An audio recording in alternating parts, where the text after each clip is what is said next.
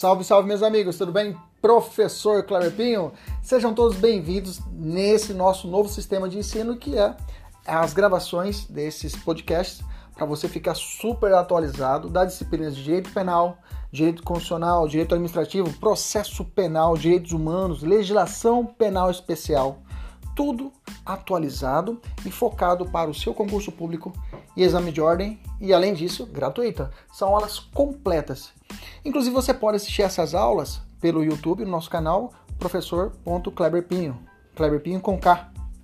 Fique à vontade, compartilhe, curta, nos ajude a engrandecer ainda mais o nosso canal. Um abraço, até mais. Tchau, tchau!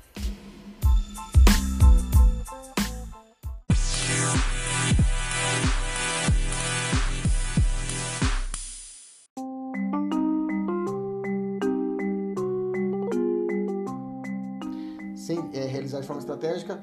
Deixa eu só gravar de novo aqui. Salve, salve, meus amigos. Professor Clebepinho, começando nossa aula a respeito de processo do trabalho, audiência trabalhista.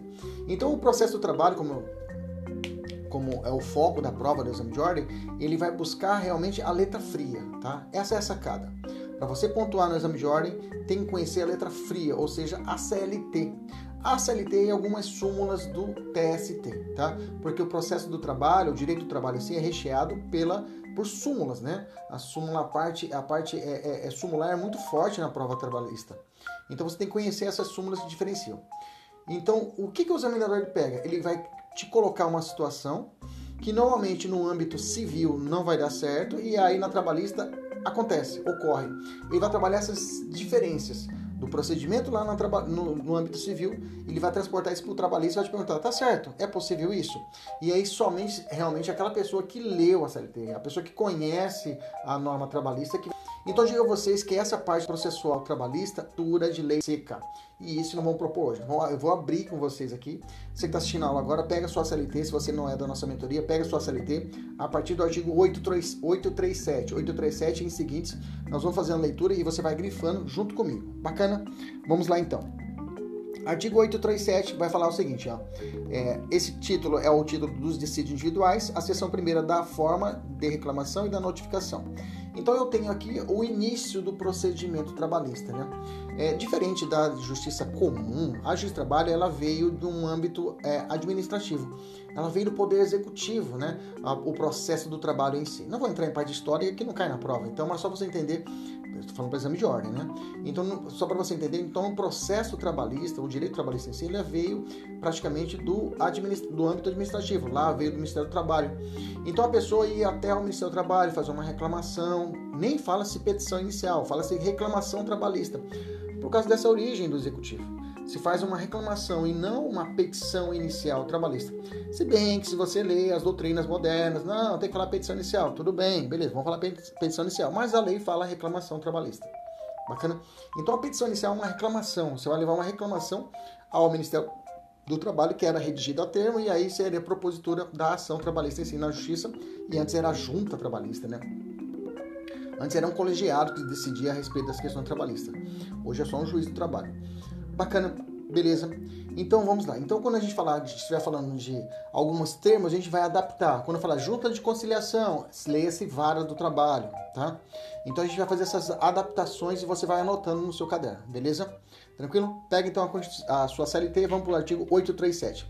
E fala assim a 837. Nas localidades em que houver apenas uma junta de conciliação, leia-se vara, ou escrivão civil, a reclamação será apresentada diretamente à secretaria da junta ou ao cartório. Esquece, é apresentada diretamente na, na, na, na, na vara trabalhista. É possível hoje na, na X Trabalho você apresentar diretamente na X Trabalho a sua reclamação verbalmente, né? E lá vai ser reduzido a termo, ou seja, vai ser digitado, né? Mesmo existindo a tecnologia, mesmo existindo a tecnologia, hoje é possível chamar de justo postulante, né?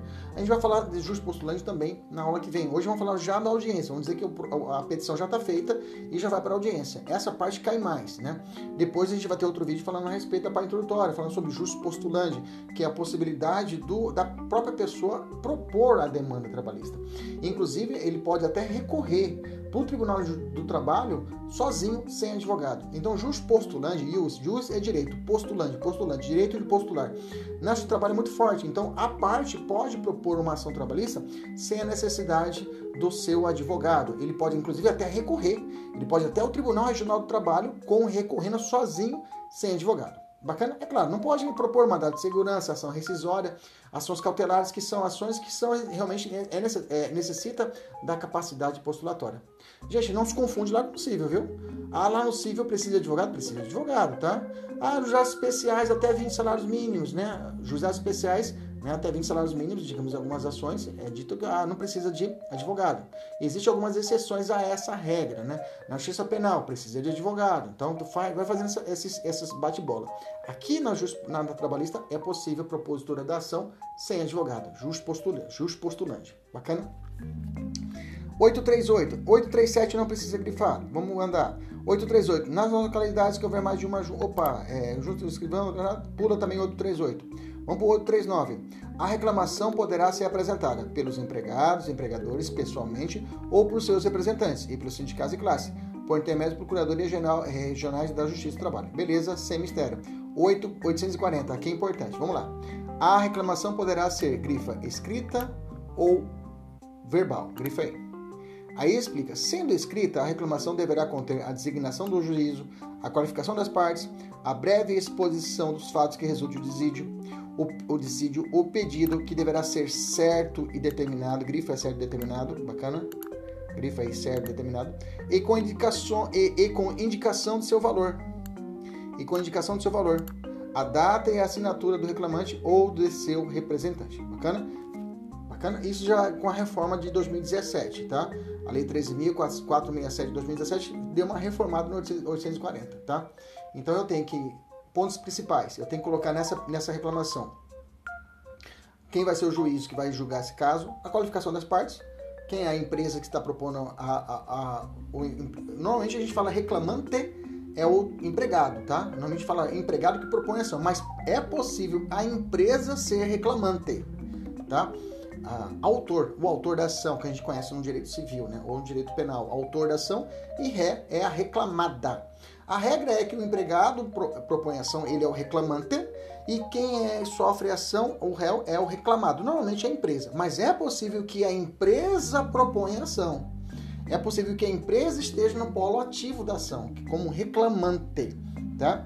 Então eu tenho, por exemplo, ação de consignação em pagamento. Ação de consignação em pagamento é uma espécie de ação trabalhista, de reclamação trabalhista, em que quem propõe, em regra, é a empresa. A empresa propõe a ação. O empregado sumiu. A empresa quer encerrar o contrato. Vai até a justiça e fala: Excelência, daqui, ó, vou pagar. Porque eu, é, que eu, que eu entendo que realmente é devido de verba trabalhista para esse cidadão. Ele sumiu, está no lugar incerto, não sabido, não sei onde ele está, eu vou pagar aqui em juízo. Aí o senhor chama ele lá, intima ele por edital, se for o caso, para ele poder vir aqui e receber. Bacana? Então, nesse caso, quem está propondo a demanda é a empresa. A empresa também pode propor, por exemplo, mandado de segurança, que é um, procedimento especial. É possível, é possível mandado de segurança na Justiça de Trabalho. E aí vai ser ela como, não como reclamante, né? Vai ser, nesse caso, como mandado de segurança, vai ser como autora desse mandado de segurança. Entendeu isso? Então, só você ficar esperto que, só para você ficar atento que eu posso ter essa inversão também. E nesse pedido, então, tem que ter a exposição de fatos, que reside o pedido que deverá ser certo e determinado e com indicação do seu valor. Está falando o valor da causa, né? indicação do valor da causa. Se a ação ela for até dois salários mínimos, existe um rito chamado rito sumário. Não está sendo hoje o sumário, muitos falam de a doutrina fala que ele não foi está sendo aplicado, que é a década de 70 e não está sendo aplicado hoje mais, porque hoje na verdade aplica-se o sumaríssimo. Porque o sumaríssimo seria acima de dois salários mínimos até 40 salários mínimos. Nesse limite, acima de dois até 40 salários mínimos é o chamado sumaríssimo e toda prova cai uma questão de sumaríssimo, mas nós não vamos tratar de sumaríssimo hoje, tá? Nós vamos ter um vídeo exclusivo só tratando de sumaríssimo, ok? Mas toda prova de exame de ordem cai uma questão de sumaríssimo. É certeza, certeza, certeza, ok? É, audiência trabalhista também, certeza que vai cair para você a questão de audiência. Por quê? É um padrão, né? Existe um padrão determinado pelo exame de ordem. Ele quer saber se realmente você, como advogado trabalhista, recém-formado, se você consegue, numa audiência, desenrolar. Se você sabe os pormenores da audiência, se você sabe propor uma demanda no local certo, você sabe que não é possível citação por edital, uma reclamação sumaríssima. Então você tem que saber esses pormenores que o examinador vai cobrar de você. E é o conhecer o que? A letra fria. Fica comigo, cola em mim, cola em mim que você vai, vai brilhar. Vamos lá. Bacana? Beleza? Então a indicação do valor é importante.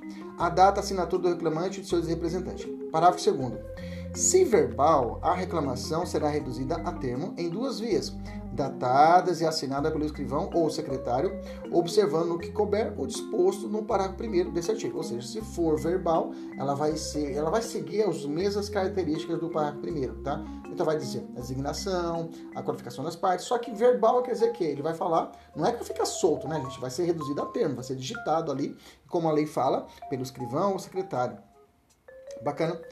Parágrafo 3 Os pedidos que não atendam o disposto no parágrafo 1 desse artigo serão julgados extintos sem resolução de mérito. Esse aqui é uma mudança, tá? Antes não se falava em extinção, se falava em arquivamento, tá? Hoje eu tenho o termo extinção sem resolução do mérito, tá? Extinção sem resolução do mérito quer dizer que é o seguinte, ó, você pode propor novamente a ação. Corrige aí, vem propor novamente. Eu não analisei o mérito, tá? Eu, é uma, uma decisão, digamos assim, não de fundo. Eu analiso apenas uma forma processual. Ó, você faltou aqui de colocar um requisito que é os dados que eu pedi. Então eu vou, eu não falo arquivar, né? Eu vou extinguir sem resolução do mérito. Então só cuidado com esse termo, não se fala mais arquivamento, se fala extinção sem resolução do mérito quando não obedeceu o parágrafo primeiro. O que, que fala o parágrafo primeiro? Ah, tem que colocar o quê? Designação do juízo, né, a qualificação das partes, breve exposição dos fatos, algum desses requisitos estruturais da petição, do pedido inicial da reclamação. Não tiver presente, o juiz fala, ó, oh, desculpa, mas como que eu vou analisar se não sei nem quem é a parte? Como que você vou dizer se eu nem sei qual que é o seu pedido, o que, que você quer, quanto que é o valor da, da ração? Então, nesses critérios, o juiz vai xingar, ó, xinga esse processo aí, tá? Deixa ele guardado aí e depois a parte se vira para poder, se for o caso, propor novamente um período que, que não ocorra a prescrição, né? 841, bacana? Então, nesse parágrafo, no, no artigo 840, parágrafo 3 fique atento. Cara, o processo trabalhista é maravilhoso, gostou demais. Não sei qual matéria também que eu não goste, né? Mas eu, eu comecei a minha carreira como professor dando aula de processo de trabalho e direito do trabalho, viu, gente? Para, oh, professor, eu vi tanta aula sobre de penal, pois é, mas eu comecei com processo e direito do trabalho. Realmente é, é, é muito apaixonante, é gostoso demais. Então, por isso que eu estou passando para você as formas mais simples para você resolver e acertar as questões. Não tem mistério. Todos os alunos que estudam certinho, fazem o passo a passo que estou seguindo, vai acertar as questões. Isso aqui estrategicamente, viu? Às vezes você não está bem de penal, você está indo mal na nossa mentoria, às vezes está indo mal de uma questão. Preste atenção, existem matérias que você pode tirar ponto, entendeu? Que é a parte trabalhista e essa parte, se você valorizar, você tira ponto. Lembra, você só precisa de 40 pontos para ser aprovado no exame de ordem. Bacana? Beleza? Não fica neuro, com neurose, não. É só 40 pontos e você vai conseguir. Vem comigo.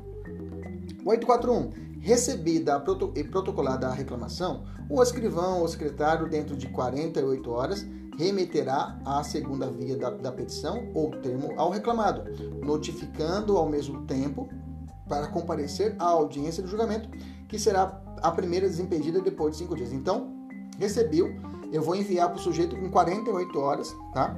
Essa petição para ele realizar o recebimento dessa petição, tá? Notificando ao mesmo tempo do comparecimento da audiência. Então eu tenho efeito de citação e notificação, ou seja, ele vai ser citado que exista contra ele uma ação é o primeiro ato desse, desse processo do 841. E o segundo ato fala: olha, além de você saber que existe uma ação, já estou te intimando, já estou te notificando para você comparecer na audiência, que vai ser num período de despedido de cinco dias. Da notificação tem que ter um período de cinco dias, uma janela de cinco dias, para que possa ser marcada a audiência. Então, se eu recebi hoje a notificação, não pode ter audiência amanhã. Se eu recebi hoje a notificação, não pode ter audiência amanhã. Tem que ter um período de cinco dias, um delay de cinco dias, para que aí exista a audiência. Bacana? Cuidado com esse prazinho de cinco dias da notificação para a execução da audiência, tá? Que o examinador pode colocar que recebi hoje e falou amanhã. Eu posso ir na audiência, excelência, ó, for cinco dias aí, não deu tempo nem fazer defesa, tá? Não deu tempo nem fazer defesa, excelência. Vamos colocar mais pra frente. É possível, tá? Já aconteceu, está na prática. Já aconteceu, o cara recebeu a notificação, me acionou, Cheguei lá no dia seguinte e excelência, ó, tô vindo aqui só para justificar, porque realmente meu, o prazo de cinco dias não foi obedecido. Aí o juiz foi e redesignou a audiência. Bacana, beleza? Cuidado com esse prazo de cinco dias. Eu quero que você grifa aí no seu material. Esse delay de 5 dias, tá? Depois de 5 dias e esse prazo de 48 horas. Bacana? Beleza, vamos evoluir. Para primeiro, a notificação será feita em registro postal, postal com franquia. Se o reclamado criar embaraços ao seu recebimento ou não for encontrado, far-se a notificação por edital. Lembrando que a notificação por edital ela só é prevista, só é devida para o rito ordinário, que são as ações acima de 40 salários mínimos, tá? Até 40 salários mínimos não, tem, é não é possível citação por edital, tá? Por regra, tem parte doutrinária, mas a regra é essa, tá? E fala assim para primeiro, ah, é, faz-se a notificação por edital, inserto no jornal oficial ou de que publicar o expediente, fora assim. Deixa eu só ver o meu volume aqui, gente, só um pouquinho. Deixa eu ver se tá tudo ok. Beleza, maravilha. Deixa eu só ver aqui que esses dias me pegou uma peça, o, o nosso celular. Deixa eu ver se o áudio tá ok. Tá, tá tudo ok. Peraí, só um pouquinho. Eu sempre esqueço de dar uma olhada no áudio. Isso, pronto. Agora melhorou, beleza? Tenho certeza que melhorou. Você também tem que fazer essa, essa checagem do áudio. Bacana? Vamos continuar. Vai lá para 841, vamos para o parágrafo segundo. Pega sua caneta, larga de preguiça, acorda, vamos lá. O reclamante será notificado no ato. Desliga esse celular aí, tá com o celular ligado no WhatsApp assistindo aula. Vai, vai, passar como em exame de ordem? Vai passar como? Olhando a aula e com o celular. Esqueça o celular, gente. Guarda esse celular aí. Celular é coisa do capeta. Presta atenção, vamos lá. Fica, fica aqui, vamos, vamos focar.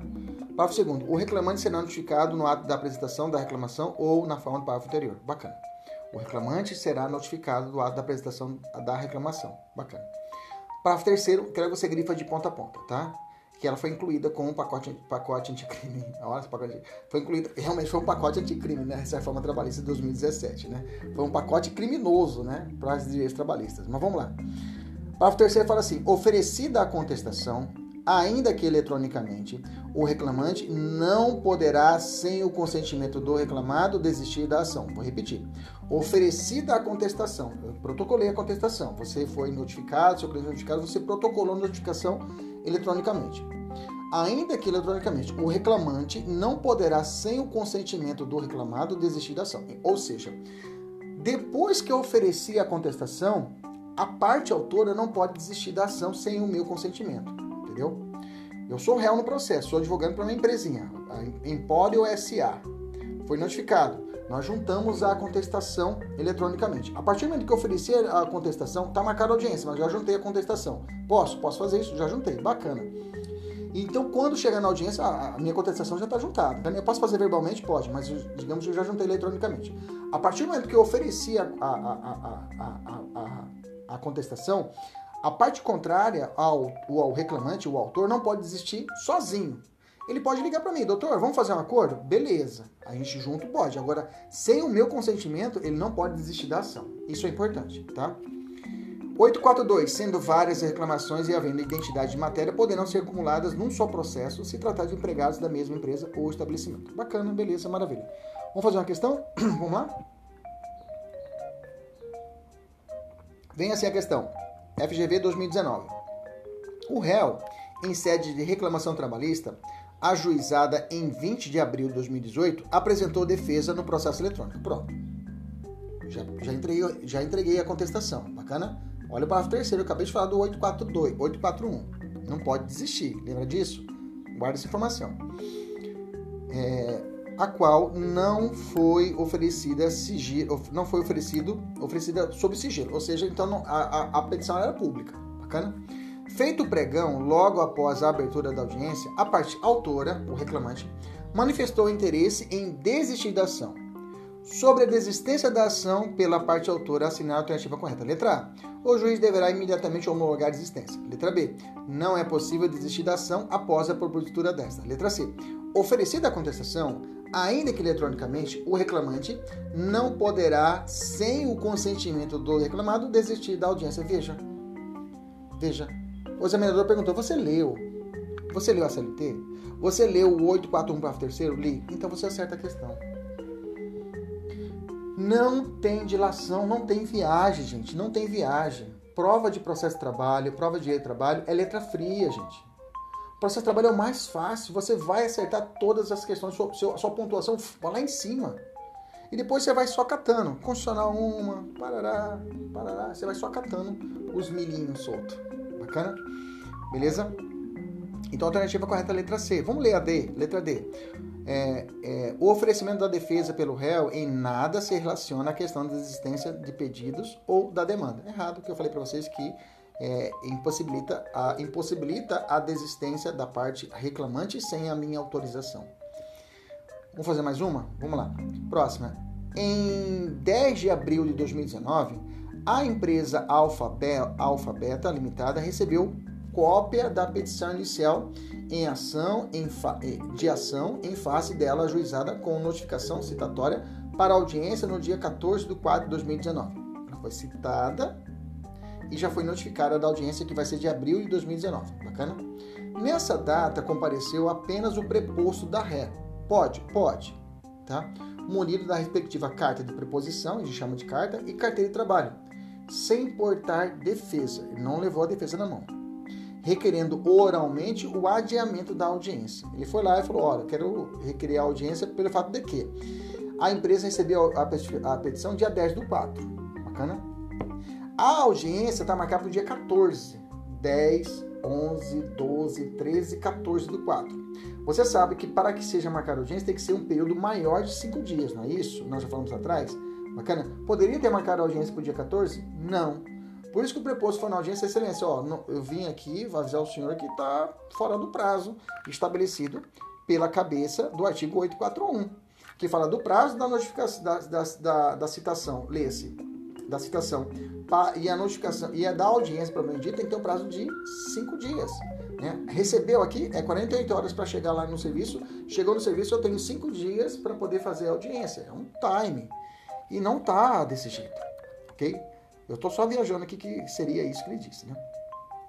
A partir do caso apresentado, assinar a alternativa correta. Letra A. O juiz deverá manter a audiência e aplicar a revelia por ausência de, da defesa. O juiz deverá adiar a audiência pela exiguidade, ínfimo tempo, entre a citação e a realização da audiência. Acabou. Era cinco dias e não tinha mais que cinco dias aqui, né? E a lei fala depois de cinco dias, tá? Então, se você contar, ah, professor, deu de cinco dias. Não, mas tem que ser marcada depois de cinco dias. Bacana? Alternativa correta, letra B de bola. Letra C, só para a gente poder dar uma treinada. O juiz deverá manter a audiência, podendo preposto apresentar em defesa oral no prazo já que vigora o justo postulante. Não. O justo postulante, como eu disse para vocês, justo postulante não é só para quem propõe ação, para quem defende também é possível, sem advogado, realizar a defesa trabalhista. Tá? Beleza, entendemos, fechamos. Deixa eu falar a respeito da preempção, que tem a ver intimamente com esse assunto, tá? A perempção trabalhista é, é, diferente da perempção civil, tá? E da perempção penal, né? A perempção penal está lá no artigo 60 do CPP e tem a perempção é, civil também. Agora não lembro o artigo da perempção civil. Mas o que é importante saber da perempção penal?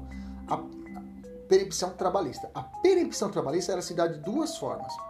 O que é a perempção? A perempção é um castigo. É um castigo processual que eu falo. Ó, você vai ficar de castigo aí, vai ficar de molho. Deixa eu explicar.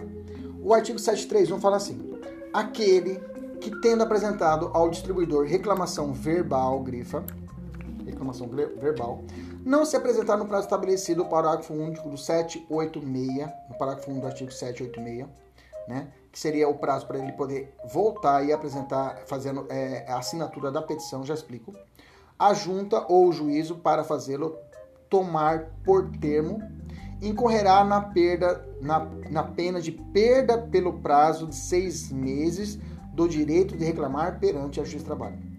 Aí vem o artigo 732 que traz a segunda hipótese.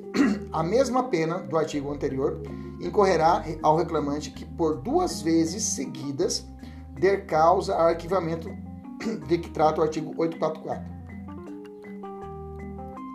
ok? Que trata o 844. Então, vamos lá. Gente, o cara não foi, marcou a audiência. O reclamante. Vamos dar duas hipóteses. Primeira hipótese é o que trata esse 731. Ele fala assim: quando a pessoa. É, como eu lembro que eu falei para vocês que a origem da justiça de trabalho era. era o poder executivo. O cara ia até o Ministério do Trabalho, fazia a sua reclamação, ia lá de cavalinho. Aí o pessoal ia fazer, datilografava, ou o pessoal fazia anotação, fala assim: ó, nós vamos datilografar, amanhã você volta aqui para que a gente possa, você possa assinar a petição, tá? E era dessa forma, o cara ia lá, era o início do trabalho, o início das, das, ações eram muito questões rurais, né? era, a ideia de, da proteção rural, né? O Brasil era muito rural nessa na década de 60, 70, então nesse sentido tinha esse delay. O cara ia lá na capital, fazia a petição, voltava em casa depois no outro dia ele voltava para poder assinar. Então a questão era, quando ele não aparecia para poder assinar a petição, ele ficava de castigo pelo período seis meses, tá?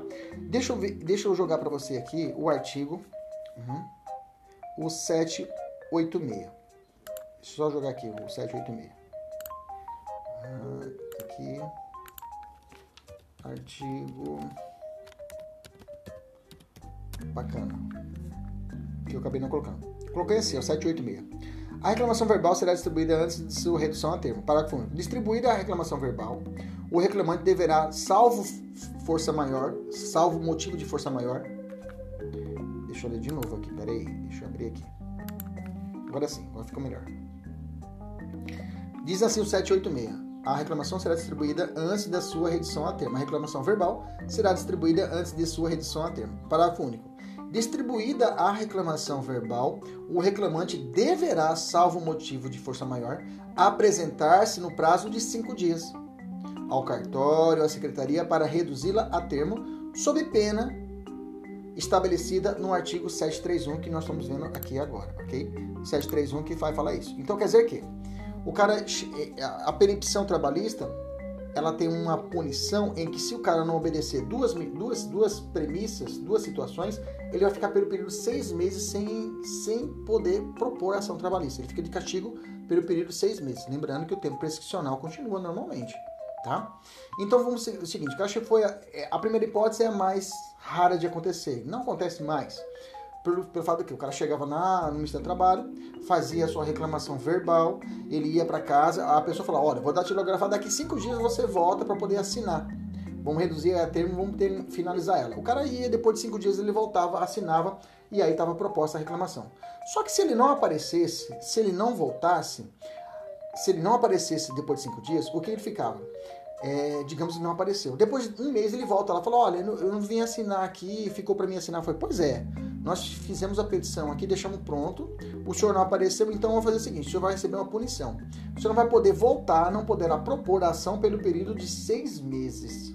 Pelo período de seis meses, o senhor não poderá propor a ação. Mas é, é, não poderá propor a ação. Por quê? É um castigo que a gente vai dar para o senhor. Pensa assim como castigo, ok? Essa situação é mais rara de acontecer. Agora, a segunda situação do 732 é mais comum. Na mesma pena anterior, que é esse período de seis meses de janela, o reclamante que por duas vezes seguidas der causa ao arquivamento de que se trata o artigo 844. Ou seja, se ele não comparecer na primeira audiência, não comparecer na primeira audiência, o reclamante propôs ação, não compareceu na primeira audiência, arquiva, arquiva não, chega sem resolução do mérito, nós aprendemos isso, né?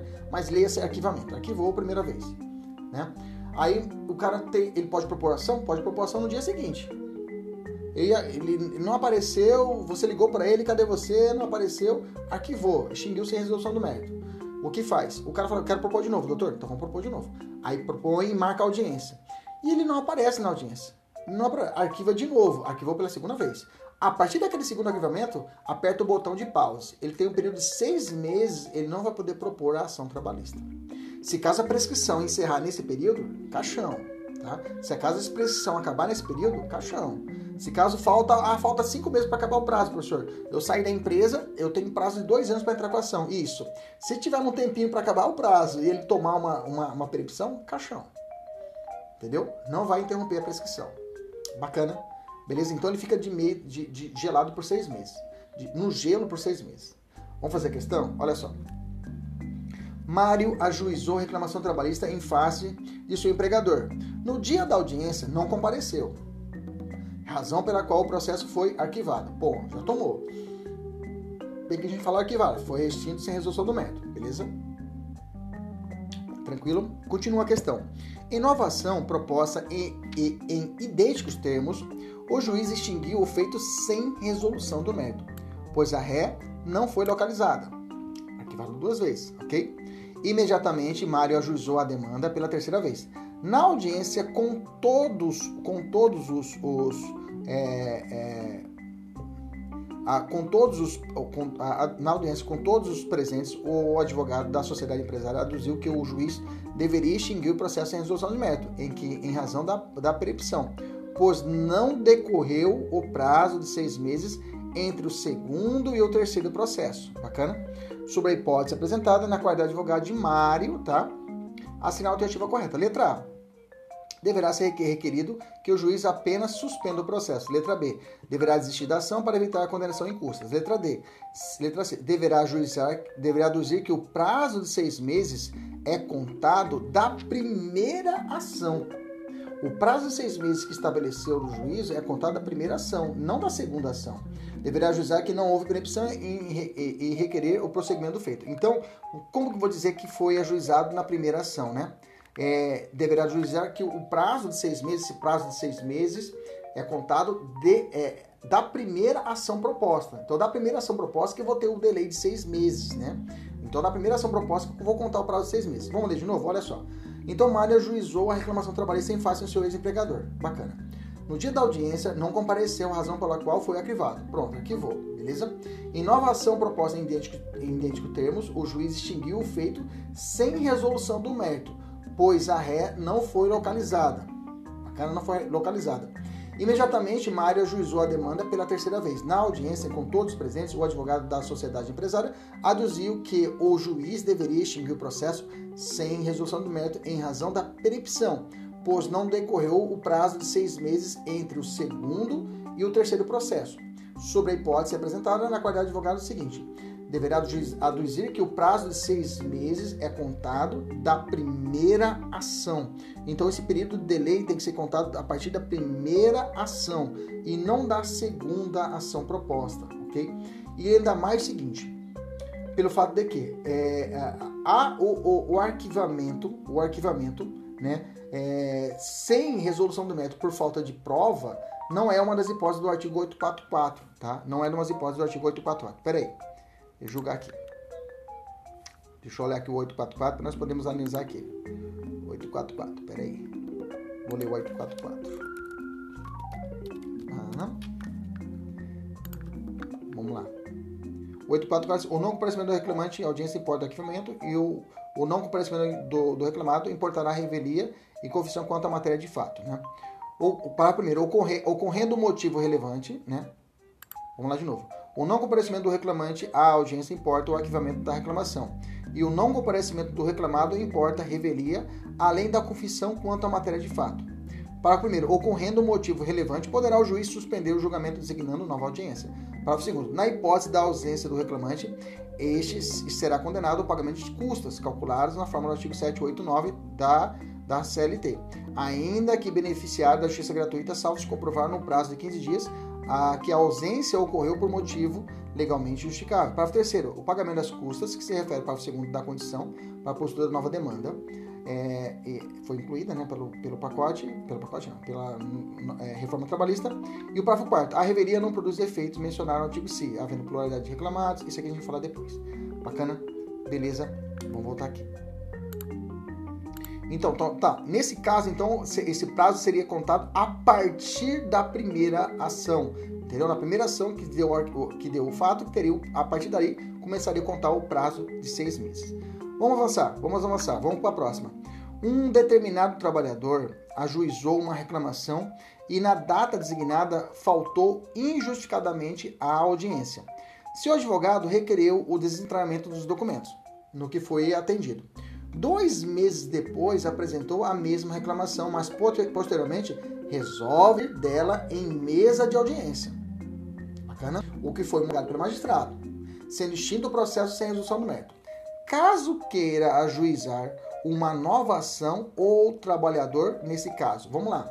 Letra A. Terá que aguardar o prazo de seis meses, pois com, contra ele será aplicada a pena de preempção. Letra B. Poderá ajuizar a nova ação de imediato, contando que pague o valor da, da multa que será habitada pelo juiz. Letra C. Não precisará aguardar nenhum prazo para ajuizar a ação. Veja, quando que ocorre esse arquivamento? Olha só, quando, se você analisar a questão, fala o seguinte, ó, é, ele faltou justamente a audiência, né, e foi arquivado.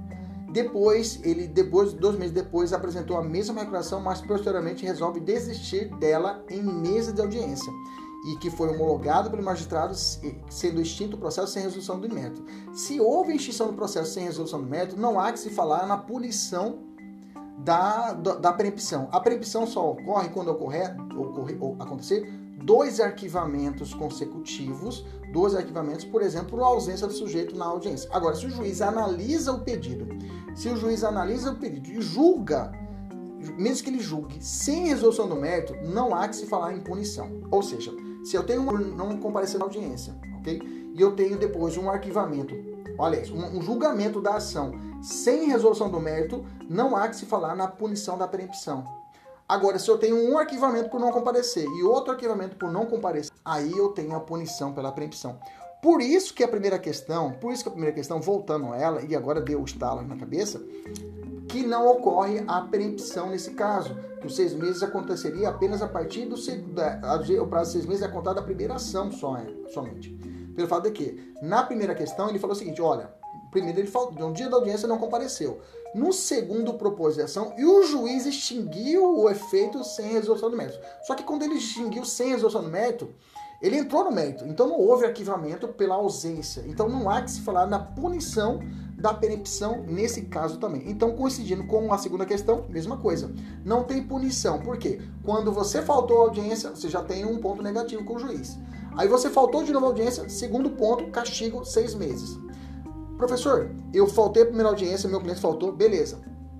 Pode propor um dia seguinte? Pode.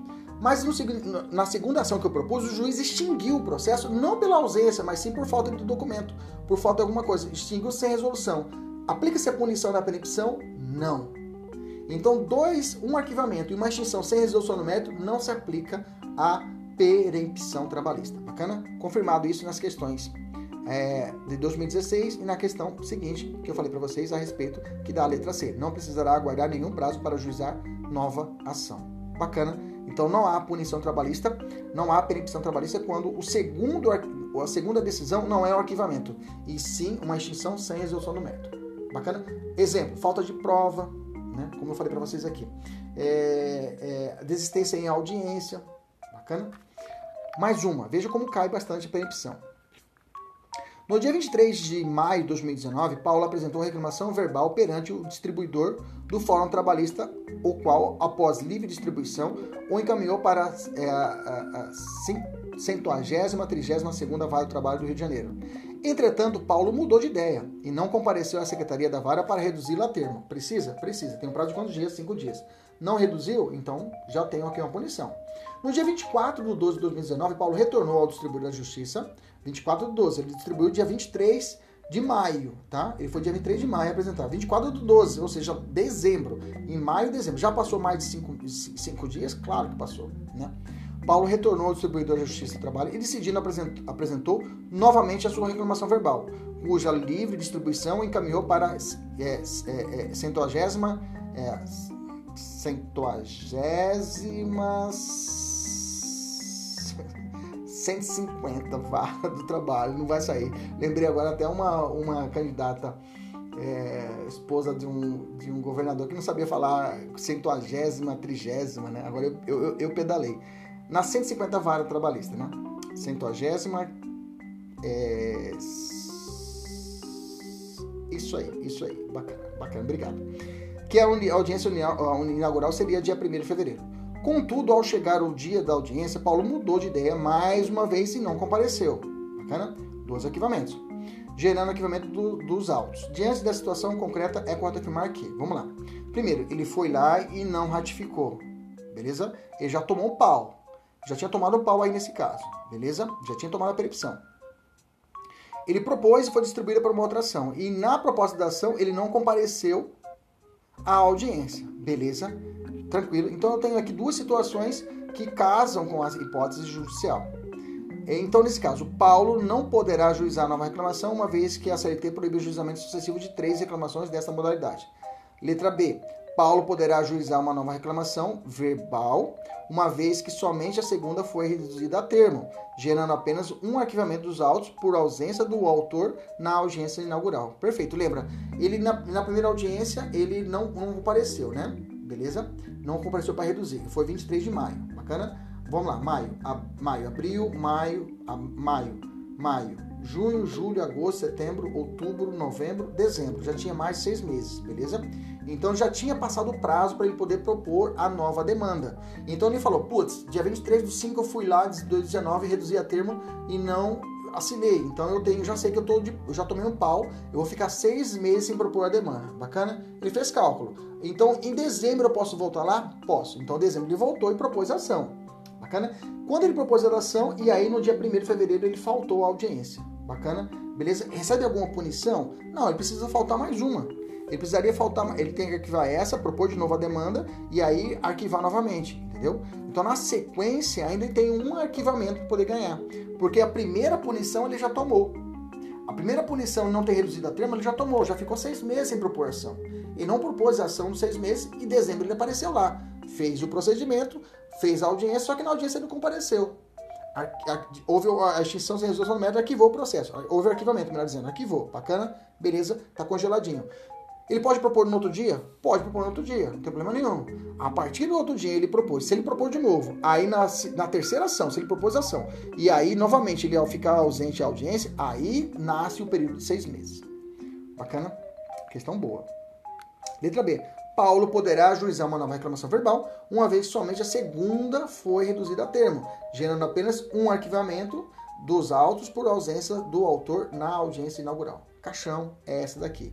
Letra C. Paulo não poderá ajuizar uma nova reclamação verbal, uma vez que se deu ensejo à percepção prevista no CPC. Não, não tem nada a ver com CPC aqui. Letra D. Paulo poderá ajuizar nova reclamação trabalhista, mas apenas na forma escrita e assistido obrigatoriamente por advogado. Nada a ver. Juiz postulante, não tem nada a ver. Bacana. Beleza. Nossa, levei 40 minutos para poder só dar a parte, o pontapé inicial. Vamos falar agora da audiência, tá? Uma audiência propriamente dita. Vamos a partir do artigo 813 e vamos fazer alguns casamentos, tá? Com alguns artigos. Vamos lá. Artigo 813. Pega aí seu, seu material, vamos grifar junto comigo. Lê comigo 813 da CLT. Entendeu a, a parte de perempção? Entendeu a perempção? A perempção é aquela que quando o cara arquivou, deu, seja, dois arquivamentos, não tem direito. Vai ter que ficar seis meses de delay. Quando se dá as hipóteses? Uma, quando ele faz, reduz, reduz a, ele faz a petição verbal e não reduz ela a termo no prazo de cinco dias, fica seis meses. Passou seis meses, ele pode propor a demanda? Pode propor a demanda. Propôs a demanda. Marcou a audiência, não compareceu? Arquivou. Ele pode propor no dia seguinte? Pode, tranquilamente. Propôs no dia seguinte. Arquivou de novo, não apareceu. Beleza. A partir dali, período de seis meses de molho. Professor, se ao invés de ser arquivado, não pela ausência, mas sim por, eh, por não ter juntado algum documento essencial, foi julgado sem resolução do mérito. Aí não se aplica a punição na perempção. A perempção só se aplica se caso ocorrer o arquivamento por, da, por conta do reclamante de uma forma, digamos, de não comparecer à audiência trabalhista, por exemplo. Beleza? Maravilha. Audiência de julgamento, artigo 803, fala assim: as audiências dos órgãos da Justiça do Trabalho serão públicas e realizar-se-ão na sede do juiz do tribunal nos dias úteis, previamente fixados, entre 8 e 18 horas. Deixa eu ligar aqui o ar que tá esquentando. Vamos lá. Em Cuiabá é complicado. Vamos lá. Não podendo ultrapassar 5 dias, tá? É, em casos, pago primeiro, grifa aí 8 a 18. Grifa aí, grifa comigo não podendo ultrapassar 5 horas consecutivas. Né? As audiências elas são contínuas, né? Elas são contínuas, mas elas podem ser suspensas hoje. Por, ó, deu essa audiência passou 5 horas seguidas, gente. Vamos suspender ela e recomeçar amanhã. É possível isso? É possível, tá? E aí a lei fala, salvo quando houver matéria urgente. Parágrafo 1 do artigo 813. Em casos especiais, poderá ser designado outro local para a realização das audiências, mediante edital fixado na sede do juiz com antecedência mínima de 24 horas. Parágrafo 2 Sempre que for necessário, poderão ser convocadas audiências extraordinárias, observado o parágrafo anterior. Cuidado, tá? O artigo 770 da CLT, ela traz é, o prazo, os horários para a realização dos atos processuais e o 813 traz os horários para a realização das audiências, tá? Os prazos para os atos processuais, eles ocorrem de 6 às 20 horas, podendo inclusive a penhora ser realizada em domingo, né? ou dia feriado, né? o dia feriado mediante autorização expressa do juiz. Então a penhora pode ser realizada no domingo? Pode. Ou feriado? Pode, mas tem que ter autorização expressa do juiz. Mas a regra é que os atos processuais, né? Atos processuais serão públicos, salvo né, quando o contrário determinar, isso está falando no artigo 770, e serão realizados nos dias úteis, tá? Dia úteis. Dia úteis é dias de, das 6 da manhã, das 6 às 20 horas. Então, os atos processuais se dá das 6 às 20 horas. Bacana? A audiência trabalhista é um ato processual? Sim. Então ele está, ele tem um regulamento próprio? Sim. As audiências estão contidas dentro dos atos processuais. Os atos é das 6 às 20, bacana?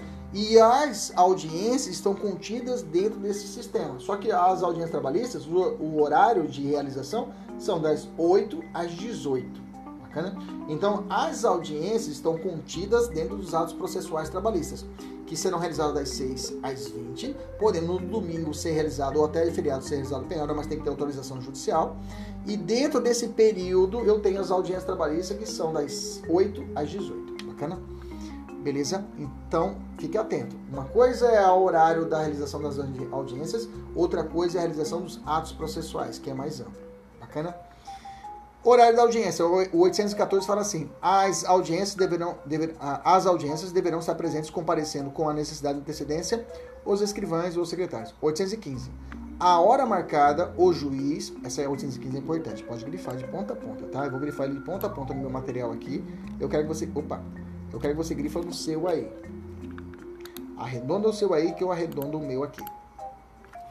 Vamos ler 815 tranquilinho. A hora marcada, o juiz ou o presidente declarará aberta a audiência, sendo feita pelo secretário ou escrivão a chamada das partes, testemunhas e demais pessoas que devam comparecer. É o famoso pregão, né? É, pregoar das partes. Parágrafo único. Se até 15 minutos após a hora marcada, o juiz ou o presidente não houver. Falava presidente, presidente da junta, né? Não existe mais. Agora lê esse juiz, o juiz do trabalho. Não houver comparecido, os presentes poderão retirar-se devendo o ocorrido, lavrar, constar o livro do registro das audiências. Então quer dizer que marcou a audiência. Se passou 15 minutos após a hora marcada, o juiz não apareceu, as partes, o advogado junto, ó, tô indo embora, registra aí, escrivão, né? Você vai pedir para registrar o anotador ou o serventuário presente, registra no livro a alta da audiência, das audiências que eu estive aqui presente, junto com o meu cliente, e estou indo embora. Lembrando que existe o Estatuto da OAB que é 30 minutos também, né? Estatuto da OAB, isso, 30 minutos do advogado. Mas aqui para as vias trabalhistas é 15, tá? Ninguém tem que ficar esperando o, o juiz. Professor, existe tolerância para as partes? Ou seja, o juiz pode esperar as partes para começar a audiência? Não, não há tolerância para as partes. Existe a tolerância para o juiz. Qual o prazo? 15 minutos. Bacana? Vamos fazer uma questão. Em reclamação trabalhista, na qual foi você figura, figurava como advogado da ré, seu preposto era o primeiro da pauta é, de audiências, designado para as 9 horas. Entretanto, já passados 25 minutos do horário de sua audiência, o juiz ainda não havia comparecido. E você e seu cliente tinham audiência em outra vara às 9h40. Nesse caso, de acordo com a previsão expressa CLT, assinar a opção que apresenta o procedimento a ser adotado. Letra A. O advogado e o cliente poderão se retirar devendo o ocorrido constar no livro de registro de audiências. Veja, copiou e colou o parágrafo único do artigo 815. É só ler, gente. É só ler a CLT, é só ler e aplicar. Bacana? Beleza? Nem vou ler os próximas outras alternativas. Preposto. Não, como eu falei, a, a Justiça do Trabalho reina o princípio do justo postulante, ou seja, a parte pode postular sem a presença do advogado. Né? Até brincava que o, o advogado é samambaia, né? porque se o advogado não tiver presença na audiência, a audiência se realiza normalmente. O advogado fica só de samambaia ali. Se o advogado não tiver presente, pau, a audiência vai rolar. Entendeu? Se a parte, o preposto, não tiver presente, a audiência não rola, entendeu? A audiência não vai ocorrer ok? Tanto é que uh, os alunos, no início de carreira, aquele desespero, né? Você tá lá e o preposto liga para você, doutor, cadê você? Ah, eu tô preso aqui no trânsito, você tá no meio do trânsito. Nossa, nossa, cada situação que já passamos, né, início de carreira, e você fica desesperado. O que, que você fala quando o cliente liga para você? Doutor, eu tô aqui na porta da audiência, o que eu faço? Você fala, entra. Entra na audiência. Porque a audiência vai ser realizada com você. Sem a minha presença, tanto fez, tanto faz. Agora você é essencial para a audiência. Entra, faz um acordo, começa a gaguejar aí, toca o pau. Beleza. 843 fala assim: na audiência de julgamento deverão estar presentes o reclamado e o reclamante, é, o reclamante e o reclamado, independentemente do comparecimento de seus representantes, salvo nos casos de reclamações plurimas, grifa. Plurimas são aquelas ações que têm vários autores, vários réus, né? Ou as ações de cumprimento. Ação de cumprimento é quando eu tenho um acordo coletivo, uma convenção coletiva que não é, está sendo cumprido. O sindicato vai falar, ó, não está sendo cumprida. Entra com a ação de cumprimento quando os empregados poderão fazer-se representar pelo seu sindicato da sua categoria. Então, nas reclamações polítimas, são aquelas ações com várias, quando o sindicato está à frente propondo ação, ou na ação de cumprimento, eu não preciso estar presente. Eu posso me fazer representar pelo meu sindicato, dos professores, por exemplo, ou dos empresários, das, é, dos empresários, digamos assim. Bacana? Cuidado com essa, com essa exceção do artigo 843. Grifa no seu material aí, grifa. Para Primeiro, é facultado ao empregador fazer substituir-se pelo gerente ou qualquer outro preposto que tenha conhecimento do fato e cujas declarações obrigarão o proponente. Então, o preposto tem, normalmente quem vai nas audiências trabalhistas é o gerente, né? O gerente que conhece todo mundo, sabe todo mundo, ele sabe das situações que são ali propostas, né? Não pode ser um preposto que não sabe de nada, né? Por isso que a lei fala, é outro preposto que tenha conhecimento do fato. Então, ele tem que ter conhecimento do fato. Bacana? Aqui tem mudança nesse parágrafo, nesse artigo 843. Fique atento. Olha só. Parágrafo segundo. Se por doença ou qualquer outro motivo poderoso, né, devidamente comprovado, não for possível ou ao empregado comparecer pessoalmente, estou falando do empregado, poderá fazer-se representar por outro empregado que pertença à mesma profissão ou pelo sindicato, pelo seu sindicato. Então quer dizer que não compareceu, sofreu um acidente, eu posso ter um outro trabalhador da empresa falar assim, olha, fulano tal não está presente aqui, não, não, não ele tá, sofreu um acidente, estou aqui para representar ele. Vamos fazer um acordo aí. É possível, é possível, tá?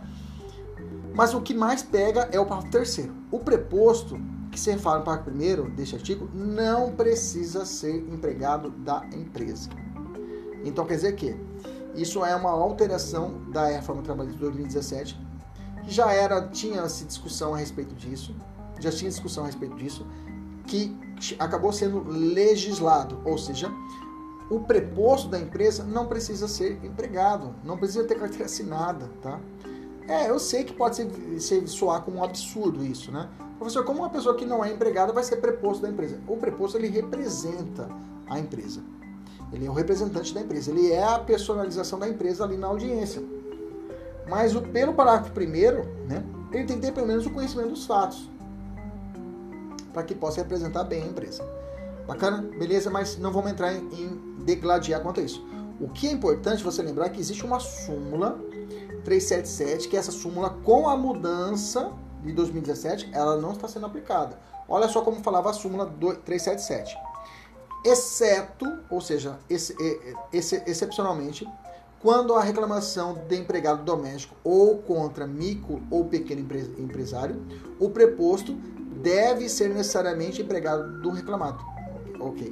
Quer dizer, fala assim, ó, se não for empregado doméstico, uma ação de empregado doméstico, e não for microempresário ou pequeno empresário, o preposto não precisa ser não precisa estar vinculado à empresa, ou seja, microempresa ou empregado ou, ou microempresário, e nem do empregado doméstico, não precisa estar, estar vinculado. Essa era a sacada, tá? E aí, quer dizer que essa era a exceção. Então a regra é que tinha que ser, eh, tinha que ser carteira assinada, tinha que ser empregado. Agora não mais, tá? Hoje todo mundo Todos, o seu preposto não precisa ser empregado. Bacana? Guarde essa informação. Não precisa estar vinculado à sua empresa. Olha só essa questão. Você foi contratado para atuar nas seguintes ações trabalhistas. Primeira, uma ação de cumprimento como advogado da parte autora. Ação de cumprimento você não precisa se representar. O sindicato pode fazer para você. Bacana? Dois, uma reclamação plurima, também como advogado da parte autora. Também, não preciso me representar. O meu sindicato pode fazer essa função para mim. 3. Uma reclamação trabalhista movida por João, ex-empregado, a de uma empresa autor da ação. Bacana. Uma reclamação trabalhista movida por João, ex-empregado de uma empresa autor da ação. Então você é advogado dessa, desse João.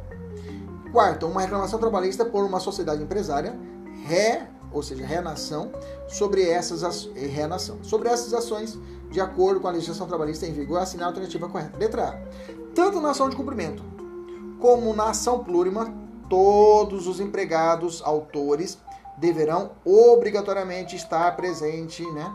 No, estão presentes. O mesmo deve ocorrer. Não, tá errado porque você pode se fazer representar pela sindicato. Então, de cara aí, ele cobrando a letra fria do 843. Olha só, tá fora. Você já afastou a letra A. Letra B. O sindicato de classe da categoria poderá representar os empregados nas ações plurimas e de cumprimento. João deverá estar presente em qualquer hipótese de forma obrigatória. João deverá estar presente em qualquer hipótese de forma obrigatória. A sociedade empresária tem que se fazer representar por preposto que não precisa ser empregado da ré. Bacana. É essa, professor? Hum, tá bom essa letra essa letra B, né? O sindicato da classe de categoria poderá representar empregados nas ações plurimas e de cumprimento. João deverá estar presente em qualquer hipótese dessas ações, obrigatoriamente. Não, não é necessário. Está errado aqui. Letra C. Nas ações plurimas e de cumprimento, a parte autora poderá se fazer representar pelo sindicato de categoria. Ponto. João deverá estar presente, mas por doença ou motivo poderoso comprovado, poderá se fazer representar por empregado da mesma empresa, profissão ou sindicato. Bacana, que eu falei para vocês a exceção. Ponto. Na ação em face da sociedade empresária, o preposto não precisará ser empregado da é, letra C, alternativa correta. Bacana, perfeita. A letra C contempla tudo, né? Beleza. Letra D. O sindicato da categoria poderá representar os empregados nas ações plurimas e de cumprimento. João deverá estar presente mais por doença, motivo poderoso, ponderoso, né? comprovado, poderá ser fazer representar por empregado na mesma profissão ou pelo sindicato. Na ação em face da sociedade empresária, o preposto deverá obrigatoriamente ser empregado da ré. Só você saber essa de que é deve ou não deve ser empregado de ré, né? Se você saber, a professora só sei isso que não precisa ser empregado da ré. Você já matava.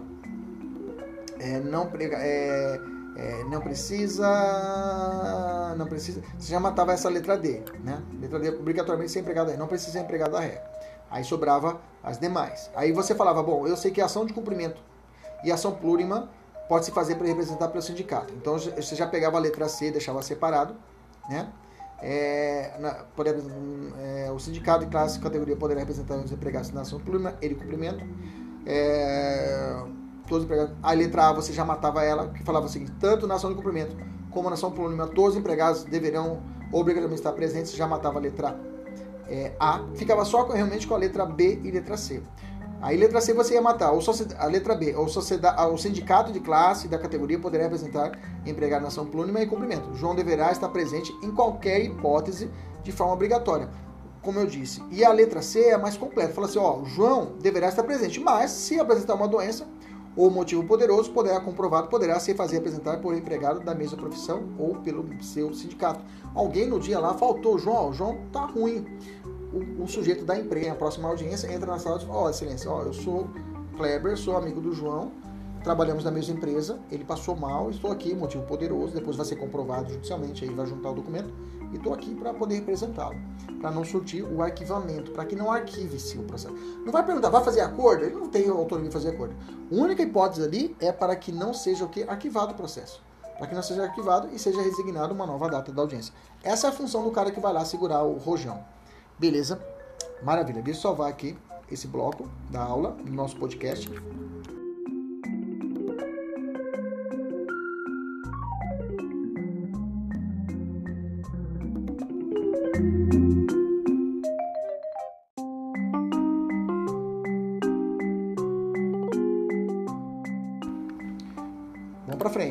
Fazer mais uma questão. Em março de 2019, durante uma audiência trabalhista que envolvia a sociedade empresária ABCSA, o juiz indagou, indagou a que se, se apresentou como preposto se ela era empregada da empresa, recebendo como resposta que não. O juiz então manifestou seu entendimento de que uma sociedade anônima deveria obrigatoriamente fazer-se representar por empregado, concluído que a sociedade empresária não está adequadamente representada. Decretou então a revelia, excluiu a defesa protocolizada e sentenciou o feito na própria audiência, julgando os pedidos inteiramente procedentes. Diante desse quadro e do que prevê a CLT, assinar a alternativa correta. Letra A. Não há nada a ser feito, porque a SA, por exceção, precisa conduzir um empregado para representar. Letra B. O advogado da ré deverá interpor recurso ordinário no prazo de oito dias, buscando anular a sentença, pois o preposto não precisa ser empregado da reclamada. Perfeito. Cuspiu e escarrou, cuspiu e pisou no pescoço. Aqui a alternativa foi e falou que deve ser feito até. Perfeita. Questão linda. Tá? Letra C. O advogado da ré deverá impetrar. Tá. Alternativa correta, letra B. O advogado da ré caberá, deverá impetrar mandado de segurança, porque a exigência de que o preposto seja empregado por não ser prevista em lei violou o direito da real que está previsto em lei. Uma vez que a CLT faculta ao juiz aceitar ou não como preposto, não existe essa faculdade. Bacana? Alternativa correta, letra C. Veja, leitura da lei fria. 816. O juiz, o, o, o presidente manterá a ordem das audiências, podendo mandar retirar do recinto os assistentes que a perturbarem. 817. O registro das audiências será feito em nível próprio, constando da data de registro, os processos apreciados e a respectiva solução, bem como as ocorrências eventuais. Parágrafo único. Do registro das audiências poderão ser fornecidas certidão, certidões às pessoas que requererem. Súmula 9. É, a ausência, súmula do TST. A ausência do reclamante quando adiada a instrução após a contestação em ação a ação em audiência, não importa o arquivamento do processo. Repetindo, a ausência do reclamante. Quando adiada a instrução após a contestação, a ação em, é, após a contestação, a ação em audiência, não importa o arquivamento do processo, o juiz vai julgar, tá? Quer dizer que se o sujeito faltou à primeira audiência, beleza, é o efeito do arquivamento. Na segunda audiência, na segunda audiência, que é a audiência de instrução, que é a audiência pós, na audiência de conciliação, no rito ordinário você tem uma audiência, que é chamada audiência de preliminar, audiência de conciliação, as partes chegam, tem acordo? Não tem acordo? Entrega a defesa e morreu. Marca-se a próxima audiência. Na próxima audiência é feita a audiência de instrução. Nessa, nessa audiência, se a parte autora na primeira audiência, se faltar a parte autora, arquiva. Na segunda audiência, se ela faltar, o juiz vai julgar mérito, o juiz vai julgar a ação. Entendeu? Se ele faltar, o juiz vai dar continuidade, ele vai julgar, não vai julgar, não vai se dar o, o efeito do arquivamento na segunda audiência pela ausência da parte reclamante. Beleza? Isso fala a súmula 9. Súmula 74, é importante a gente falar sobre ela rapidinho. Aplica-se a confissão à parte que expressamente intimada, com aquela combinação, não comparecer à audiência em prosseguimento, que é essa segunda audiência, na qual deveria depor. Então, aplica-se a confissão à parte que expressamente intimada, com aquela combinação não comparece à audiência. Então temos a confissão, nessa confissão é uma confissão fixa, né? 2. A prova pré-constituída nos autos pode ser levada em conta para o confronto da confissão ficta, né? não implicando cessamento de defesa ou indeferimento de provas posteriores. 3. A vedação da produção de prova posterior pela parte confessa somente a ela se aplica, não afetando o exercício pelo magistrado do poder e dever de conduzir o processo. Bacana. Súmula 622. Atestado, vou falar sobre atestado. A reclamada, a reclamada é a ré, né? Ausente audiência em que deveria apresentar defesa, é revel, ainda que presente seu advogado munido de procuração, podendo ser elegida a revelia mediante representação de atestado médico, que deverá declarar expressamente a impossibilidade de locomoção do empregador ou de seu preposto no dia da audiência. Então tá. Então na audiência, é, a, a, empresa não apareceu, só apareceu o advogado na audiência. O advogado está com a defesa, aplica-se a revelia, aplica-se. E o que eu disse para você lá atrás. A audiência com a parte, com o preposto, realiza. Preposto está sem a defesa. Na hora ali, ó, o juiz vai dar para ele 20 minutos, ele vai fazer a defesa na hora. E toca o pau. Beleza? E faz a defesa ali na hora, já sustenta ali na hora, na primeira audiência. Bacana? Se caso, se caso está presente o advogado, advogado pode ser preposto? Não, tá? O Estatuto da OAB, inclusive, proíbe isso. Não é possível o advogado acumular a função de preposto da empresa. Bacana? Beleza? Maravilha. Então, se o advogado está na audiência, se o advogado está na audiência, tá? Com a defesa e não está o preposto, aplica-se a revelia. Mas, professor, mas está com a defesa, não interessa. Tá? Não interessa. O que, que o advogado vai ter que fazer, né? Como eu falei, assim, podendo medir a revelia, mediante a apresentação do atestado médico, o advogado fala assim, olha, vou ter que, o, advogado fala, ó, excelência, o preposto não veio porque ele, aí ele vai lembrar a súmula, apresentar atestado médico deverá declarar expressamente a impossibilidade de locomoção do empregador ou do seu preposto. Ah, excelência, ele quebrou a perna. Você vai ter que quebrar posto. Eu sempre falava isso, quebra a perna do preposto. Por quê? Você vai ter que juntar o atestado que houve a impossibilidade do seu deslocamento. A melhor coisa é dizer que o cara quebrou a perna. vai ter que juntar o atestado lá, vai ter que quebrar a perna desse, desse preposto, digamos assim. Tô brincando, tá? Para você decorar. Então quer dizer que se caso você está presente na audiência, está com a defesa e você quer justificar essa falta do preposto, vai dizer que houve o quê? Ele quebrou a perna, ou seja, impossibilidade de locomoção do preposto ou do dono ou do empregador. A OJ da SDI 1245, que é a orientação jurisprudencial, que eu falo que é uma categoria de base para uma súmula do TST. Então, de OJ nós temos que inexiste previsão legal para tolerância das partes na audiência. O juiz tem 15 minutos, mas as partes não têm prazo de tolerância, tá? Beleza? Já falei essa parte de ausência do juiz, né?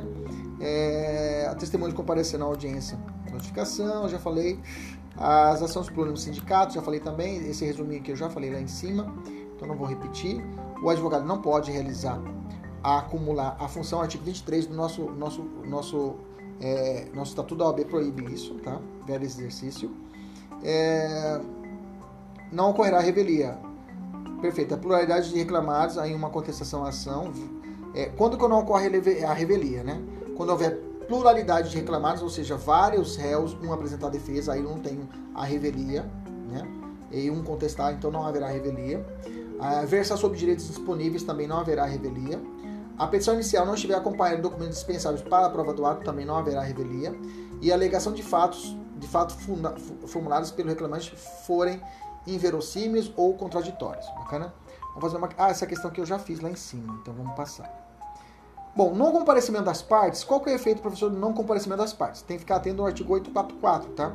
Ou, é, que houve mudança em 2017, tá? Diz assim o artigo 844, o não comparecimento do reclamante a audiência importa o arquivamento. Grifa. E o não comparecimento do reclamato importa na revelia. Se você quiser traduzir, coloca reclamado réu, reclamante autor, tá? Além de confissão quanto à matéria de fato.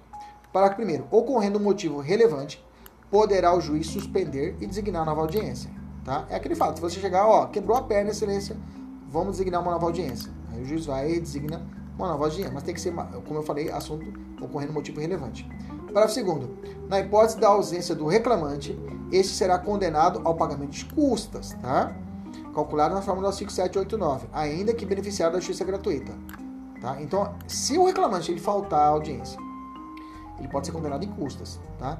Aí tem uma exceção, salvo se comprovar no prazo de 15 dias, esse prazo aqui é nova nota, tá? Prazo de 15 dias, que a ausência ocorreu por motivo legalmente justificável. Então ele vai provar no período de 15 dias, ele faltou a audiência, arquivou o processo, ó, juiz, ó, vou te condenar em custas por você ter faltado e não ter justificado. Então você tem um prazo de 15 dias para justificar, dizer, ó, excelência, o advogado junta. Ele não apareceu porque pegou Covid. É empresário individual, pegou Covid e estava internado. Você junta lá. Aí o juiz não determina a punição pelas custas.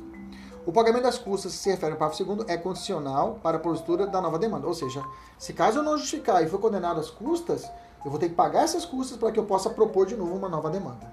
Tá? A, revelia, a revelia não produz efeito, né? como eu já falei lá em cima.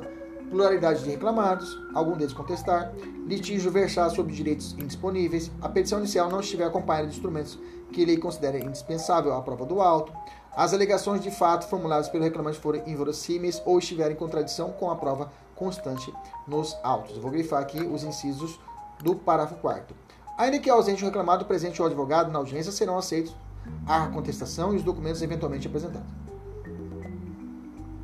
Veja, ainda que ausente o reclamado, reclamado, presente o advogado na audiência, serão aceitos a contestação e os documentos eventualmente apresentados. Então ele vai ser aceito, vai ser aceito, tá? O pelo advogado, a audiência serão aceitos os documentos, tá? Será aceito o documento, a contestação e os documentos eventualmente apresentados pelo advogado. Bacana? Beleza?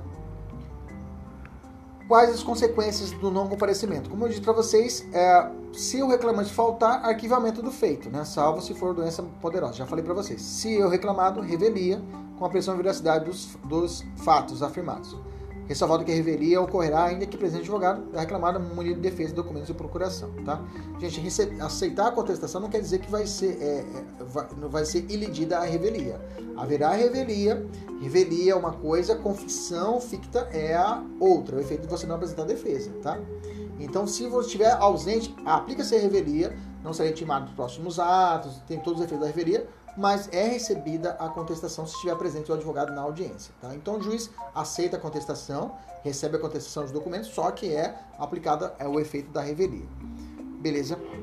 Revelia não é a mesma coisa que confissão ficta. Confissão ficta é a presunção que tudo foi dito da petição inicial é verdadeiro, digamos assim. O juiz já ia julgar, falou, olha, nem, como não juntou defesa nenhuma, é, reveria e confissão ficta, eu já vou sentenciar conforme o que eu achei. Mas o juiz não é assim automático, né? Antes a gente tinha ilusão. Ah, não apareceu a parte contrária, revelia e confissão ficta, vou ganhar tudo que eu pedi. Eu pedi um milhão, vou ganhar um milhão. Não é assim.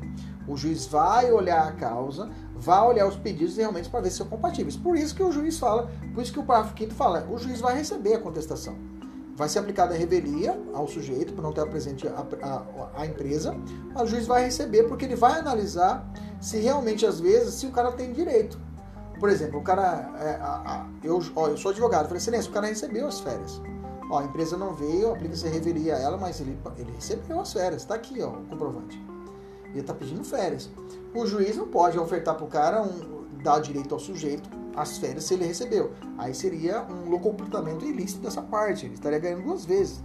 Então por isso que o parágrafo 5 foi sábio e falou assim: olha, eu vou receber a contestação, ok, beleza, aplica-se a revelia, não está presente, mas a confissão, nesse caso, a confissão, a confissão ficta vai ser analisada, porque é uma presunção relativa desse direito desse sujeito. Então quer dizer que, se o cara apresentou defesa, vai ser analisado se realmente tem razão. 2018, FGV. Uma sociedade empresária ajuizou a ação de consignação em pagamento em face de seu ex-empregado, com o objetivo de realizar o depósito das verbas resilitórias devidas ao trabalhador. Lembra que eu falei que a empresa pode propor ação? É um exemplo. Tá? É, e obter quitação judicial da obrigação. No dia designado para audiência una, a empresa não compareceu e nem se justificou, estando presente o ex-empregado, presente o ex-empregado, ex-empregado. Indique de acordo com a CLT, o instituto jurídico que ocorrerá em relação ao processo. Nesse caso, meus amigos, vai ser arquivado, né? Não está presente a parte autora, lembra disso? Arquiva-se. Ah, professor, mas é a empresa. Não interessa, tá? Não interessa. Não interessa. Se há a autora reclamante, que pode ser o consignante, nesse caso a empresa não está presente, é o mesmo efeito, arquivamento. Ok? 11. Determinada audiência, aqui a letra C dessa questão. Determinada audiência designada para as 10 horas. Só teve início meio-dia, 12 horas, ocasião em que o preposto e o advogado da empresa já tinham se ausentado. A pauta de audiências fora pontualmente iniciada pelo juiz, porém, a complexidade de processos e depoimentos gerou atrasos substanciais. A partir da situação sugerida, assinale a alternativa correta. Lembrando que o, a parte tem um prazo de quantos minutos? Fala rápido. 15 minutos, muito bem. Letra A. Não haverá revelia, pois o atraso do juiz está limitado a 15, 15 minutos, podendo a parte se retirar. Letra B. Diante do atraso, o juiz deverá adiar a audiência, já que a parte ré está ausente, mas se fez presente no horário inicial. Letra C. O juiz deverá aguardar a parte ausente por 15 minutos, pelo princípio da reciprocidade. Não há esse aguardo. Letra D. A audiência deverá ser realizada normalmente, cabendo a aplicação da revelia e confissão à parte ré. Perfeito. Perfeito. Olha lá. A audiência foi designada de 10 horas, só teve início meio-dia, ocasião em que o proposto e o advogado da empresa já tinham saído, já tinham ido embora, tá?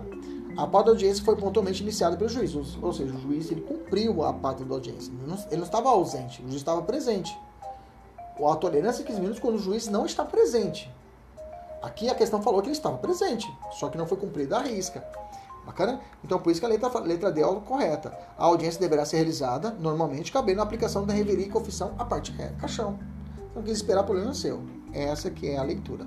Veja, 15 minutos é tolerância para o magistrado que não apareceu na audiência. Se a audiência está rolando, não há ausência do magistrado. Bacana? Beleza? Professor, aplica-se revelia a pessoa jurídica de direito público? Aplica-se, tá? Os efeitos do artigo 844 também é aplicado à pessoa jurídica, tá? A pessoa jurídica também sujeita-se aos efeitos da revelia, tá? Isso quem fala é a OJ da SDI 1, né? 152. OJ, Orientação Jurisprudencial da Seção de Dissídios Individuais 1. Que eu tenho Seção de Dissídios Individuais 2, da, eu tenho a SDI 1 e SDI 2, e eu tenho a Seção de Dissídios Coletivos, a OJ SDC. Nossa, estudei muito esse bicho aí, estudei muito bichinhos aí. Vamos lá. FGV. Em reclamação trabalhista movida contra o município, este não comparece à audiência inaugural. Diante dessa hipótese, assinar a alternativa correta. Pau, revelia. Letra. Vamos procurar. Letra A. Não se cogita revelia. Errado. Aplica-se revelia contra o ente público. Caixão e vela preta e segue o jogo. Artigo 845. O reclamante, o reclamato comparecerão à audiência acompanhados das suas testemunhas, apresentar nessa ocasião as demais provas. A abertura da audiência está no artigo 846. Fala assim.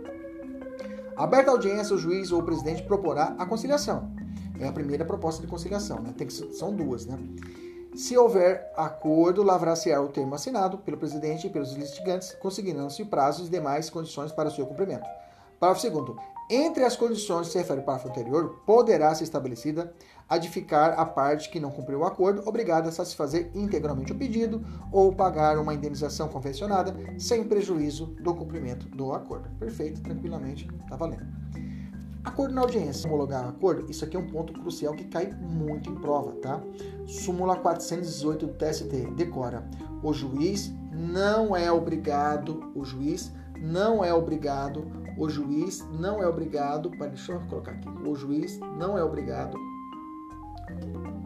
o juiz não é obrigado a homologar acordo, beleza? O juiz não é obrigado a homologar acordo. O juiz não é obrigado a homologar acordo o juiz não é obrigado a homologar acordo. Mais uma, o juiz não é obrigado a homologar acordo. Mais uma, o juiz não é obrigado a homologar acordo. Beleza? Também é importante a súmula 100. Fala assim, a sentença, isso que eu falei foi a súmula 400, 418, tá? E ainda, mesmo que o juiz não homologue, e, e, e não existe direito líquido certo, tá? Ah, não homologou acordo, vai entrar com mandado de segurança. Não cabe mandado de segurança, perfeito? A súmula 100 fala o seguinte, ó, inciso, é, item 5 da súmula 100 do TST. A sentença homologatória de acordo é irrecorrível. A sentença homologatória de acordo é irrecorrível. A sentença homologatória de acordo é irrecorrível para as partes. Artigo 831 da CLT. Transitada em julgado na data de sua homologação. Súmula 100, inciso 5, tá? Outro ponto importante, é lícito as partes formular acordo mesmo depois de encerrado o juízo de conciliatório. Então, a qualquer momento eu posso tentar fazer o acordo na justiça de trabalho. Bacana? E último ponto a respeito de acordo e audiência. As contribuições previdenciárias incidirão sobre o valor do acordo celebrado e homologado após o trânsito de julgado. Ou seja, as questões previdenciárias, os valores previdenciários a ser recolhidos, serão embutidos em cima do valor do acordo. Bacana? Vamos fazer questão, tem questão pra caramba. E nós já estamos descendo para o da nossa aula. Vamos lá, tem a parte testemunha, bacana, razões finais e a gente fecha a nossa aula. Bacana, vamos lá. Vamos fazer questão. Vem assim a questão desse ponto a respeito do acordo. Cai muito. Perceba, o pessoal da mentoria. Veja, bloco que tem muita questão embaixo de. Já sabe, pô, esse aqui cai pra caramba. Ah, tô sem tempo. Eu vou olhar no material, vou olhar aquele que tem mais questões embaixo. Então esse ponto é um ponto IPC, importante pra caramba. Olha só. Feito o pregão em reclamação trabalhista, as partes sentam à mesa de audiência com seus respectivos advogados. Informam ao juiz que conciliaram. Analisando os termos da petição, o juiz entende que a proposta de acordo é lesiva ao trabalhador e informa que, em razão disso, não irá homologar. Sobre o, caso apresentado, de acordo com a CLT, o entendimento consolidado do TST é assinar a alternativa correta. Letra A. Agiu incorretamente o juiz, pois as partes desejam acordo e estão assistidas essa estão assistidas e estão assistidas. Essa vontade precisa ser respeitada. Letra B. A negativa de homologação do acordo por parte de um juiz, de um juiz obriga aos demais magistrados, inclusive os substitutos, em razão do princípio da unidade, Letra C. O juiz cometeu uma impropriedade, pois necessitaria de acordo com a CLT da presença do Ministério Público. Não. Letra D, correta a atitude judicial, porque a homologação de um acordo é faculdade do magistrado. Certíssima, letra D. Mais uma. Na fase de execução de uma reclamação trabalhista, as partes. Faz execução pode fazer acordo? Pode. As partes apresentaram ao juiz da causa postulando a homologação de acordo que envolveria 80% do valor que estava sendo executado. Um bom, um bom montante, ótimo. Diante dessa situação de acordo com a CLT e o entendimento consolidado, o TST assina, é, é, consolidado, o TST assinale a alternativa correta. Letra A o juiz não, poderá, não pode homologar o acordo, porque está, estará violando a coisa julgada, fora. Letra B. O juiz tem a obrigação de homologar o acordo para C. O acordo, uma vez homologado, faz coisa julgada material para todos, sem exceção, somente poder ser desconstruído por ação anulatória. Não, não faz julgado para todos porque para as questões previdenciárias, né? Pode ser que eu faça um acordo e aí omita a união. Não, falei, cadê o meu? e, não recolheu as contribuições previdenciárias nesse acordo. Eu quero o meu. Então não faz coisa julgada para todos, então não faz julgada para terceiros. Bacana? Está na súmula 100 também. Fora a letra C. Letra D. É possível a homologação do acordo, que pode ser realizado a qualquer momento, mas ficará a critério do juiz fazê-lo à luz do caso concreto. Perfeito, letra D. Marquei e vou para a próxima, sou feliz. Beleza? Beleza? Tem mais duas questões, vou deixar para você fazer. 847 fala assim: não havendo acordo, o reclamado terá 20 minutos para aduzir a sua defesa após a leitura da reclamação, quando esta não for dispensável por ambas as partes. Aí é quando não tem a, a, defesa escrita, que é mais comum realizar a defesa escrita na audiência, tá? A parte poderá apresentar a defesa escrita pelo sistema do processo judicial eletrônico até a data da audiência. Bacana? Então, até a audiência eu tenho que estar com a petição juntada eletronicamente. Questão: seu escritório foi contratado pela empresa Alumínio é, Brilhante Limitada para assisti-la judicialmente em uma audiência. Você foi designado para a audiência. Forneceram-lhe cópia da defesa e dos documentos e afirmaram que tudo já havia sido juntado aos autos no processo eletrônico. Bacana. Na hora da audiência, isso aqui é muito comum, né? Na hora da audiência, tendo sido aberta, bem como os autos eletrônicos, o processo, o juiz constatou que a defesa não estava nos autos mas apenas os documentos. Diante disso, o juiz facultou a opção de apresentar a defesa. Nos exatos previstos na CLT, você deverá o quê? Fazer em quanto tempo? É o famoso se vira nos 20. Você vai ter 20 minutos para poder fazer a defesa verbalmente, ok? Letra B, aduzir defesa oral em 20 minutos. É o se vira nos 20, não é se vira nos 30. Lembrando que matéria de compensação alguma compensação realmente é o trabalhador, mas ele está me devendo aqui, eu fiz um adiantamento, um abono e antecipei o salário dele, ele está me devendo. Então vamos fazer compensação. Compensação, retenção de algum benefício, alguma coisa, só pode ser realizado em matéria de defesa, tá? Só durante a defesa que você pode fazer, só na contestação que você pode suscitar a compensação ou retenção, tá? Beleza? Aí tem questões a respeito disso, né? Em, por exemplo, uma questão da VUNESP empresa alegando ser credora do reclamante. Credora do reclamante, está me devendo. Por dívida de natureza trabalhista, apresenta apenas por ocasião da execução definitiva pedido de compensação. Só na fase de execução definitiva que falou, olha, agora que eu fui lembrar que esse cidadão aí, esse reclamante aí, esse empregado, tá me devendo valor, vamos fazer uma compensação. Veja, lá na fase de execução, já passou tudo. Pode, Arnaldo? Não, tá? A compensação só pode ser realizada no momento da defesa, ou seja, esse pedido deve ser o quê? Indeferido, pois a compensação deve ser arguída na fase de contestação, ou seja, é matéria de defesa. Alternativa letra D. Bacana. Bom, depois que foi feita a defesa, depois foi feita a tentativa de conciliação, foi aberta a contestação, e aí, dada a outra parte a fazer a parte da impugnação, né? Eu tenho o interrogatório das partes, artigo 848. Né? Terminada a defesa, seguir-se a instrução do processo, podendo o presidente, o, o, o podendo o presidente, o ex-ofício ou a requerimento de qualquer juiz temporário, interrogar os, os litigantes. Parágrafo 1. Fim do interrogatório, poderá qualquer dos litigantes retirar-se prosseguimento da instrução com o seu representante Parágrafo segundo, serão seguir ouvidas testemunhas, os peritos e os técnicos, se houver. Tá? Lembrando que o artigo 849 fala, falar que a audiência de julgamento será contínua, já falei isso lá atrás, mas, se não for possível por motivo de força maior concluída no mesmo dia, o juiz ou presidente marcará sua continuação para a primeira desimpedida, independentemente de nova notificação. A respeito das testemunhas, vou falar rapidamente, tá? Está no artigo 819 e seguintes. Vamos lá. O depoimento das, das partes que não souberem a, falar a língua nacional será feito por meio de intérprete nomeado pelo juiz ou presidente. Parágrafo primeiro. Proceder-se-á da forma indicada nesse artigo quando se tratar de surdo mudo ou de mudo, viu?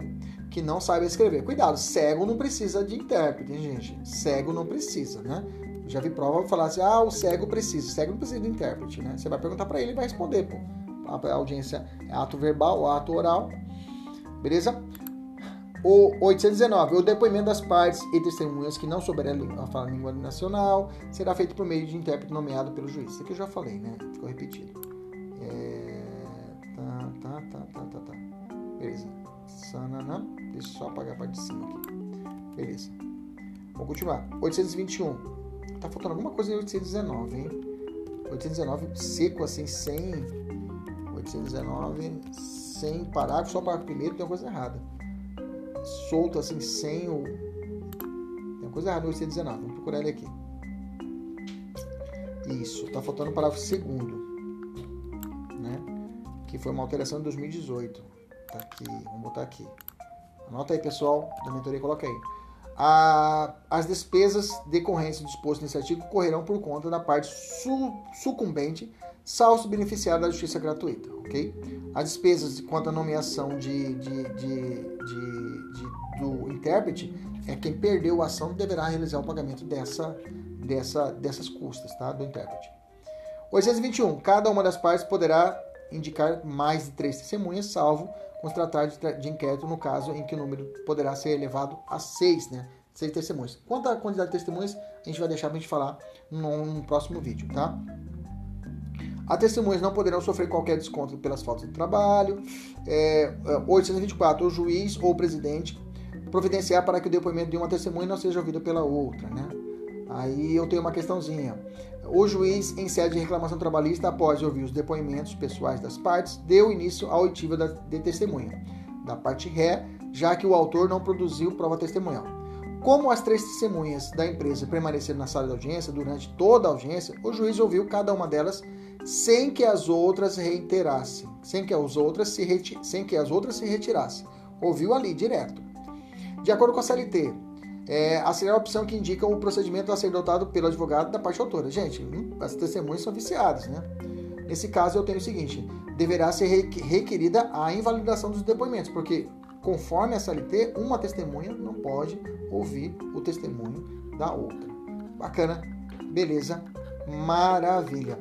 Sobre testemunha, eu vou deixar para a gente voltar a falar delas lá na frente, tá? Tem uma questão aqui para você resolver. Deixa eu só falar das razão, razões finais.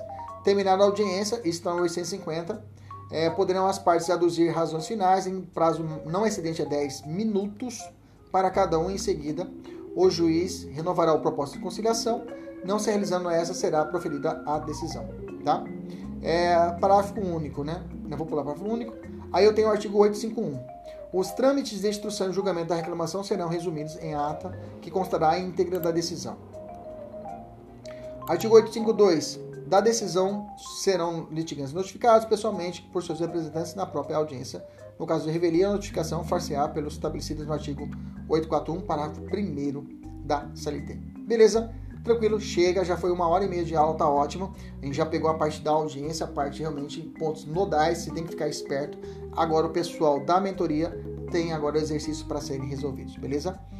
Até a próxima, se Deus quiser e Ele sempre quer. Tchau, tchau.